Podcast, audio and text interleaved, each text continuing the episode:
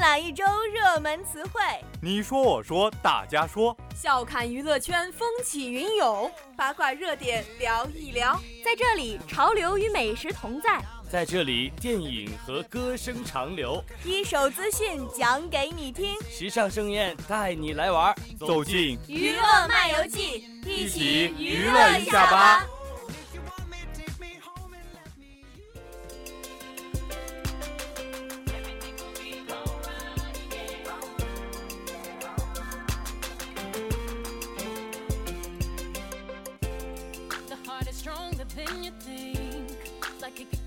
热点头条畅聊无极限，一部部影片带给你震撼与刺激，考验你的灵魂；一首首热门单曲点燃你的激情，跃动你的耳朵；一道道美食带你走遍大千世界，挑战你的味蕾。紧跟时尚潮流，打造最 fashion、最不一样的你。娱乐漫游记带你娱乐生活，活出精彩。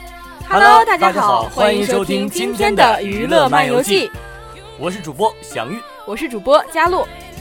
哎，祥运啊，作为表演专业的学生，你一定有很喜欢和欣赏的演员吧？哎，那当然了。嗯，那你最喜欢的演员是谁呢？说到这个喜欢的演员呢，还真不少。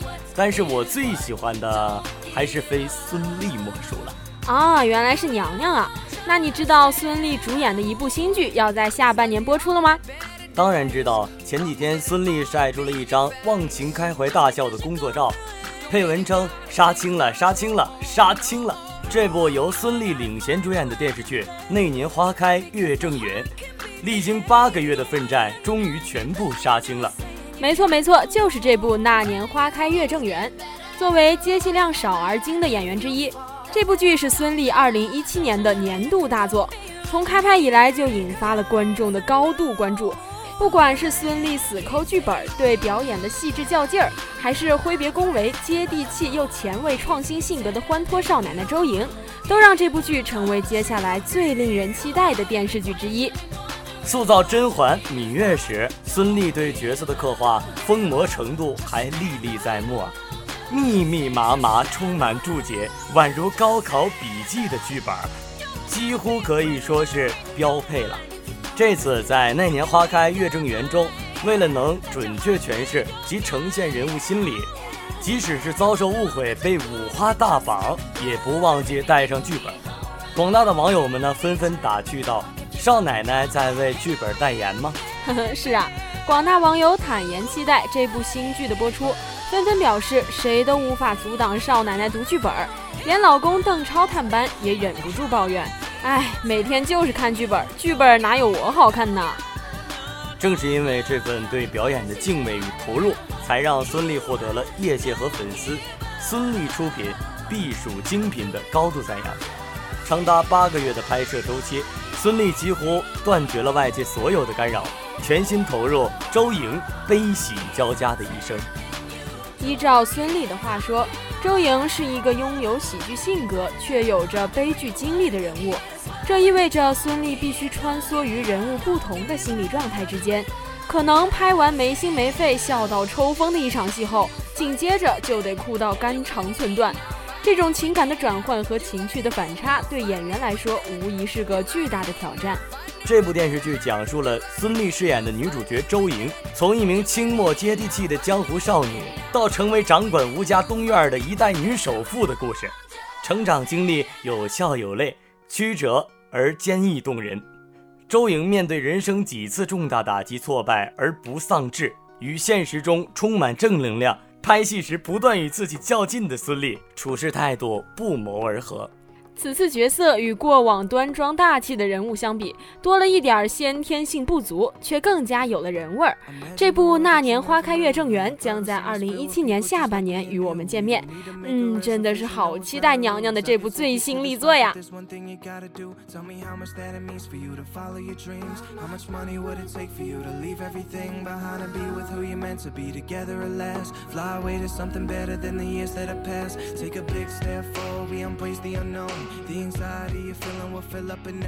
七十年代的戛纳如同一条浩瀚璀璨的星河，无数导演和作品就像其中的星斗，他们的光芒能够击碎时空，从胶片的另一端照进人们的现实与精神。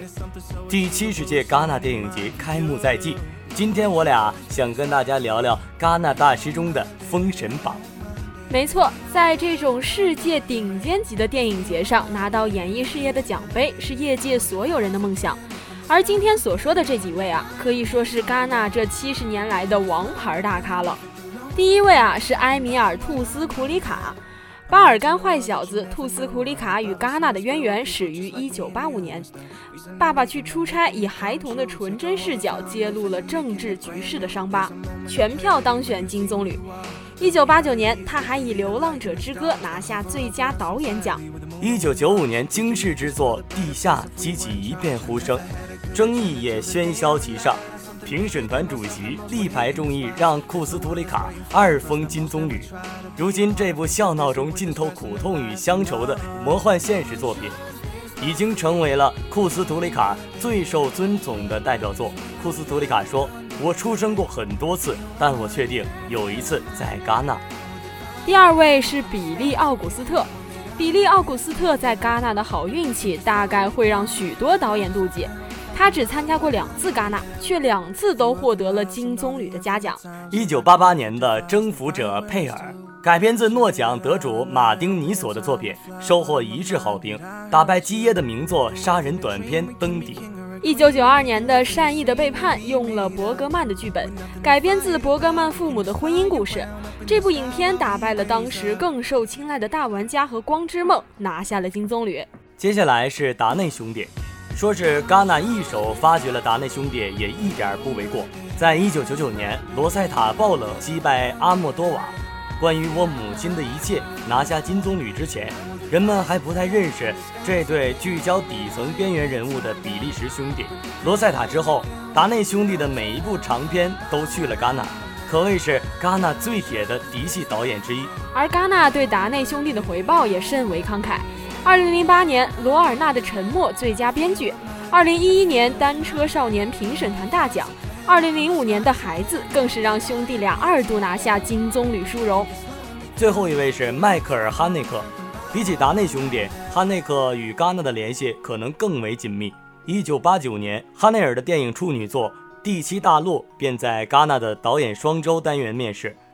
一九九七年，《趣味游戏》首次进入戛纳主竞赛单元之后，哈内克几乎拿遍了戛纳每一个类别的大奖：未知密码天主教人道精神奖、钢琴教师评审团大奖。隐藏摄像机最佳导演奖之后的《白丝带》和《爱》更是连续两次拿下金棕榈。今年哈内克携手伊莎贝尔·于佩尔，以快乐结局再度光临戛纳，或许又要沸腾这片金棕榈滩了。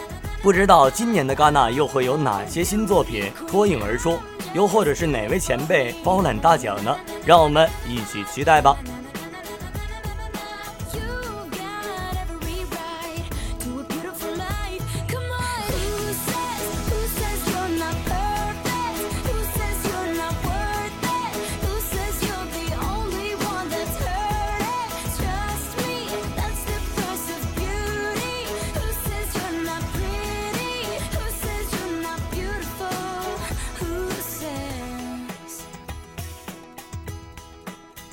刚刚领略过了戛纳电影节中的各位明星大咖风采，他们在各部作品中精湛的演技，真是到现在都让我记忆犹新啊！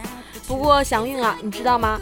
其实还有很多的荧幕和电视剧中的明星，他们的一生都只出演过一部作品，但是他们所扮演的角色却也让我印象深刻，到现在都深深在我脑海里。祥韵，你知道他们是谁吗？哎，你这一句还真给我问住了，别卖关子了，快跟大家说说吧。他们呢，就是我们动画片中的明星了，有我们从小就在看的《蜡笔小新》《大脸猫》和《蓝皮鼠》等等，到后来的《柯南》《火影忍者》都是我们很喜爱的。虽然他们都是虚构的人物，但是不得不说，他们就是我们从小到大的影帝呀。嗯，佳璐，你说的还真没错。我记得我最喜欢的就是《名侦探柯南》。真的是满满的回忆啊！你别说，我这又刚刚想到了一位动画明星。嗯，我先不说他是谁，他的特征我给你简单描述一下，你一定能猜到。是吗？快说说看。来，你听我说啊，体色为蓝色，脸、腹、手脚则是白色，鼻子呢是红色的。但是在刚刚出生的时候啊，它却是黄色，也有耳朵。它的身体带有反重力功能，因此脚不会沾染灰尘，也不需要用水洗澡，只要用毛巾擦一下就可以。因为他的手是圆球状，没有手指，所以猜拳总是输给别人。他还有个爱称叫“蓝胖子”吧？哈哈，真聪明。这哆啦 A 梦最吸引我的地方，莫过于它可以掏出各种神奇好玩的小东西的口袋了。我记得我当时最喜欢的就是时光机。这童年的幻想啊，大家都有。我记得我小时候最喜欢的是任意门，想去哪里，一念之间就可以去到，甚至还可以到达神秘的太空，真是太羡慕了。这哆啦 A 梦真的是承载了我们一代人甚至几代人的童年。在2002年，机器猫就被美国《时代周刊》评选为亚洲英雄。它不仅是获得该荣誉的唯一一位虚拟人物，也是唯一走进《时代周刊》的日本动漫人物。这次哆啦 A 梦遭遇了史上的最大危机，动画电影《哆啦 A 梦：大雄的南极冰冰凉大冒险》正式定档于五月三十号。五人组第一次到达南极，却面临生死考验。一场拯救哆啦 A 梦的战争即将开始。